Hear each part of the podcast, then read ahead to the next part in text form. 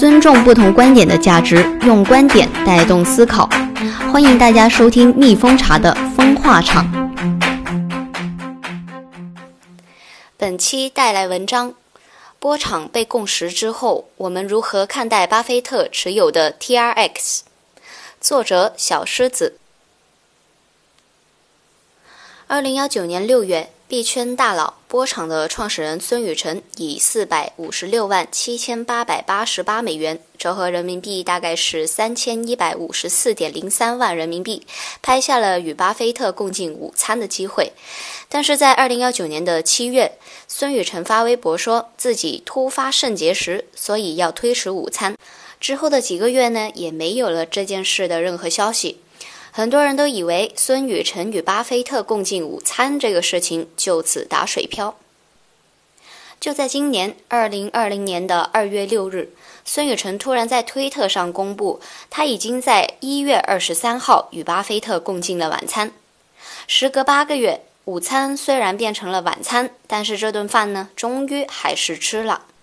非常有趣的是呢，在这一顿的晚餐中，孙宇晨向巴菲特送了许多的礼物，其中包括了一部三星 Galaxy Fold 折叠手机，里面含有一枚比特币，还有代表巴菲特生日的一百九十三万零八百三十枚的 TRX。至此呢，一向不看好加密货币的巴菲特被成为了波场的代言人。孙宇晨的消息啊，一发出就在币圈炸开了锅。不少的网友也十分的好奇，巴菲特持有的波场币对波场的影响到底会有多大呢？巴菲特以后会不会成为加密货币的爱好者呢？更有不少的人打破砂锅问到底：巴菲特会如何处理这近两百万的波场币呢？一、名人共识对加密货币的影响。当今市场上至高端的奢侈品，下至日常的柴米油盐，最好的营销方式莫过于名人代言。众所周知，孙宇晨是一位营销天才，前有叫板王小川，后有狂撒梦想基金，每次的营销都能为波场带来影响力。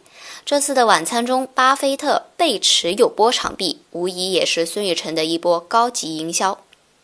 其实，不管主动还是被动，近年来随着加密货币领域的迅猛崛起，名人代言早已屡见不鲜。以比特币为例，这个曾经只能用于黑市交易的加密货币，如今坐拥全球无数的粉丝，其中当然少不了名人代言的功劳。早在2014年荣获格莱美奖的说唱歌手 Fifty Cent 就接受用比特币购买他的专辑。他只是西方流行文化圈中众多拥护比特币的顶级歌手的其中一员而已。此外，还有不少领域的名人也纷纷站台比特币，比如美国经典电视剧《星际迷航》的老科克船长的饰演者 William Shatner。起初，他对比特币持怀疑的态度。他曾经在推特上夸张地写道：“比特币是一种网络势力货币。”但是他却在2017年的 ICO 热潮中进入了这一个领域。更加令人惊讶的是，前世界重量级拳击冠军泰森也是比特币的粉丝。2015年，泰森在拉斯维加斯推出了自己的比特币自动柜员机，每台的 ATM 机上都印着他的面部纹身图案。除了比特币，在加密货币的发展浪潮之下，为以太坊、瑞波币等代言的名人更是数不胜数。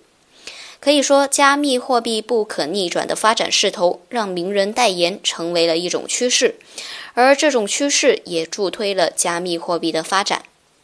名人代言的背后，毫无疑问地说明了两点：一呢是他们对基于区块链技术的加密货币的认可；二是他们的名人效应所带动的粉丝增长势能。进而使加密货币本身的共识人群越来越多。在这里，我们姑且把名人对加密货币领域的认可和做出的背书称为名人共识。二，怎样理解名人巴菲特的被共识？我们先来聊一聊共识。共识指的是一个社会的不同阶层、不同利益的人所寻求的共同认识、价值和理想。在加密货币领域，作者认为就是指人们对某一个加密货币的潜力和前景的价值认可。加密货币领域的共识的建立，作者认为包括了一、营销塑造共识；二、开发者维护共识；三、持币人构建共识三个环节。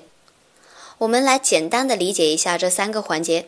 首先是营销，营销是塑造共识必不可少的一个环节，它起到的是人们对某一个项目短期关注的一个作用，激发增量。第二个环节是开发。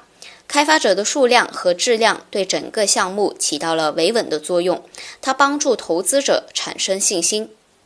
第三个是持币，持币者的多少是最根本的物理属性，持币者越多，共识规模越大，对币价的影响最直接。个人觉得，三者对地价长期的影响大小顺序是：持币大于开发大于营销。三者都是构成某一个项目共识的基本要素，缺一不可。我们回到孙雨晨与巴菲特共进晚餐的这一件事，这本身不外乎也是一次营销事件。二月六日，孙雨晨与巴菲特共进晚餐的这一个消息一经发出，波场应声涨了百分之十三。根据咱们蜜蜂查行情数据的显示。波场的市值从二月六号的十三点四四亿美元到二月七号为止，涨到了十五点六亿美元，最高涨幅为百分之十六。除了波场币以外，与孙宇晨密切相关的还有 BTT。二零幺八年七月，波场以一点二六亿美元收购了 BitTorrent，并推出了项目代币 BTT。所以在波场大涨的时候，BTT 也随之飙涨，市值从二月六号的三千六百零八万美元涨到了二月七号的四千四百五十四万美元，最高的涨幅为百分之二十三点四。需要说明的是，这里面因为有孙宇晨赠送给巴菲特的波场币，这一个小心机的举动，让巴菲特从结果上构成了持有波场币的事实。那么，巴菲特的被持有对波场币价有何影响呢？至少短期来看，历史总是惊人的相似。大家可以移步到音频下方的详情中看一下波场和 BTT 的 K 线，可以看出，基本上在一波热度过后，无论是波场还是 BTT，币价基本都开始有了大幅度的回落。乍一看，似乎是市场对巴菲特被持币的这一个概念并不买账。从发行量来看，波场币一共会发行九百九十亿余枚，巴菲特所持有的一百九十多万枚的波场币约占总量的五万分之一。这对波场币而言，无疑只是九牛一毛。但是从长期的意义来看，这确实值得我们摆出来想一想。三。巴菲特持有波场币意味着什么？众所周知，巴菲特一直主张价值投资，就是去发现并投资被低估的标的，确定该股票会在未来时间内上涨，但上涨的时间的长短不太好确定。巴菲特虽然被称作为股神，但本质也是在等股价变好之后套现。就巴菲特本人对所持股票的作用而言，外界无外乎看重的是他本人及其背后专业团队的战略眼光。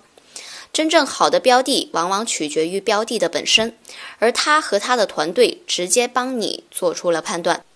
苹果就是一个让人津津乐道的例子。这其实和名人共识对币价的影响有一定的相似之处。不过，这里重要的还是主动持股的概念，被持有显然不在此列。这次晚餐中，巴菲特表示，加密货币和区块链还在起步阶段，区块链具有其价值，在支付领域有很多优秀的公司，并且具有巨大的需求。巴菲特认为，区块链技术将对支付的未来产生颠覆性的影响。孙宇晨告诉巴菲特，比特币将是下一代人的通用货币，而巴菲特却笑称：“我确信我的孙子更愿意用美元继承我的财富。”由此可见，巴菲特虽然确定了区块链的价值，但是在他的眼中，比特币依旧是个赌博筹码。作为近两百万枚波场币的被持有者，巴菲特会如何处理这些币呢？这可能将会对波场币产生一些深远的影响。抛售套现显然不太现实，毕竟这两百万枚的波场币对巴菲特而言不值一提。毕竟孙老板花了四百五十万美金请他吃饭，一个股神要是拿着大概三十万元人民币去砸盘，显然有失风范。所以我判定大概率这些波场币会被束之高阁。但是除了这之外，还有一些虽然微弱但依然存在的可能性。就是巴菲特真的主动去增持两百万枚的波场币，就好比一块敲门砖。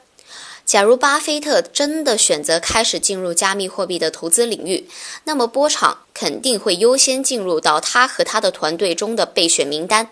毕竟波场无论从营销、开发者社区、持仓地址来看，都可以说是表现上佳。按照孙宇晨的行事风格来说，巴菲特持有一百九十三万零八百三十枚波场币，这一种字眼不出意外就会被写入波场官方的史册。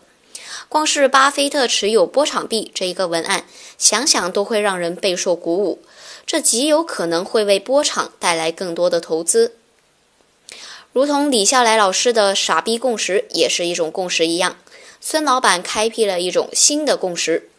被共识也是一种共识，不排除以后啊会有各种的项目方给名人主动送钱。